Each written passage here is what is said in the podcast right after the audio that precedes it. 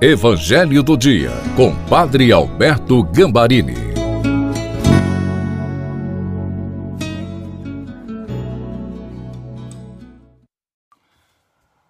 Olá, seja bem-vindo, bem-vinda no Evangelho do Dia de quinta-feira. Neste momento, o meu desejo seria de dar um grande abraço em nome de Jesus misericordioso, com a ternura de Nossa Senhora dos Prazeres em cada um de vocês, meus filhos e minhas filhas espirituais. Peçamos o Espírito Santo. Pai, precisamos do Espírito Santo para que a tua palavra seja realmente para nós palavra que alimente a nossa fé e que derrame bênçãos em nossa vida. Amém. Em nome do Pai, do Filho e do Espírito Santo. Amém. Evangelho de Nosso Senhor Jesus Cristo, segundo São Marcos, capítulo 6, versículos de 7 a 13. Jesus chamou os doze e começou a enviá-los dois a dois, dando-lhes poder sobre os espíritos impuros.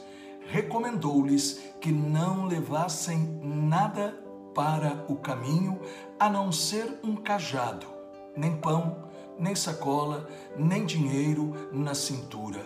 Mandou que andassem de sandálias e que não levassem duas túnicas.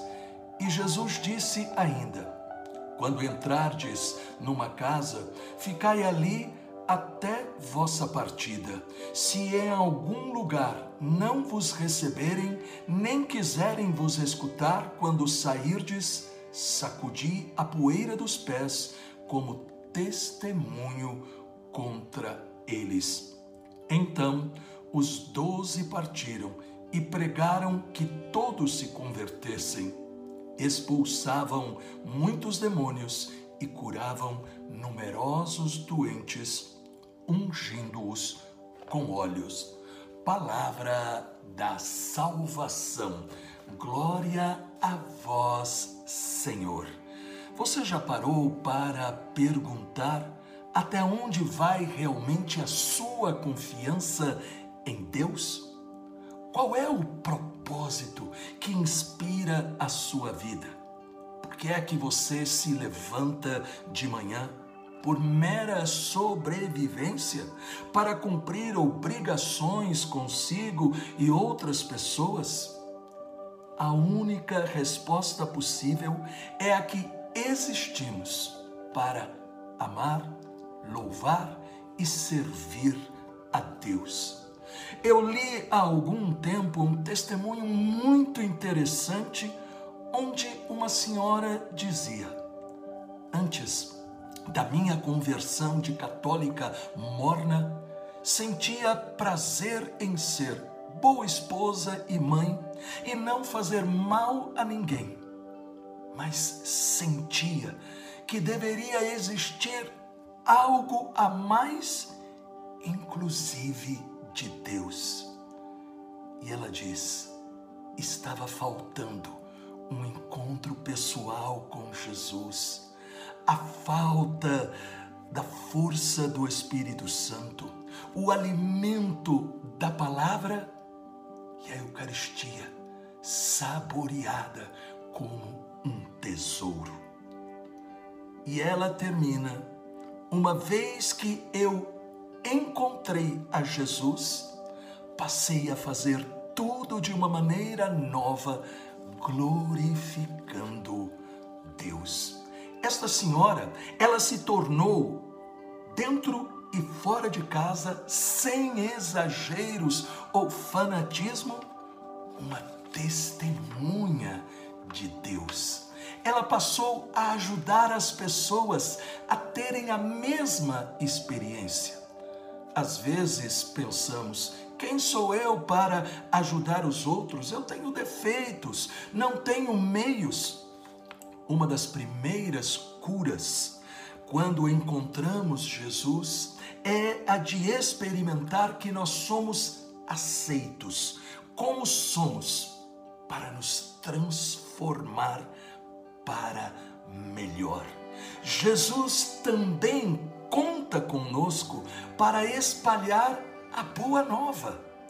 Em Marcos 6, 7, 8, nós ouvimos: chamou os doze, começou a enviá-los dois a dois, deu-lhes poder sobre os espíritos imundos, ordenou-lhes que não levassem coisa alguma para o caminho, senão somente um bordão, nem pão, nem mochila, nem dinheiro no cinto. O Senhor conta com você para ser os seus olhos, ouvidos, mãos, pés e voz em qualquer lugar. Ele dá dons necessários para levar a sua mensagem e também a provisão. A nossa parte é crer e confiar que Ele é capaz de cuidar de nós e realizar o impossível. Creia, Jesus está pronto a realizar milagres em você e através de você. Neste momento, Ele está realizando isso, porque Ele é a palavra que falou com você, mas a palavra que é viva, portanto, que dá aquilo que você ouve. Por isso, deixe-se agora transformar, consolar, libertar, curar por Jesus e seja testemunha. Pai, Dai-nos a força do Espírito Santo, para que, como a Virgem Maria, Nossa Senhora dos Prazeres e São José, através do nosso testemunho de vidas transformadas e abençoadas, outros também te encontrem como nós te encontramos. Em nome do Pai, do Filho e do Espírito Santo. Amém. Você estará me dando um presente se você deixar um comentário. E também eu tenho a certeza que você tem grupos no WhatsApp e no Telegram. Passe este link para os seus familiares, para os seus amigos. Compartilhe. Você estará anunciando Jesus.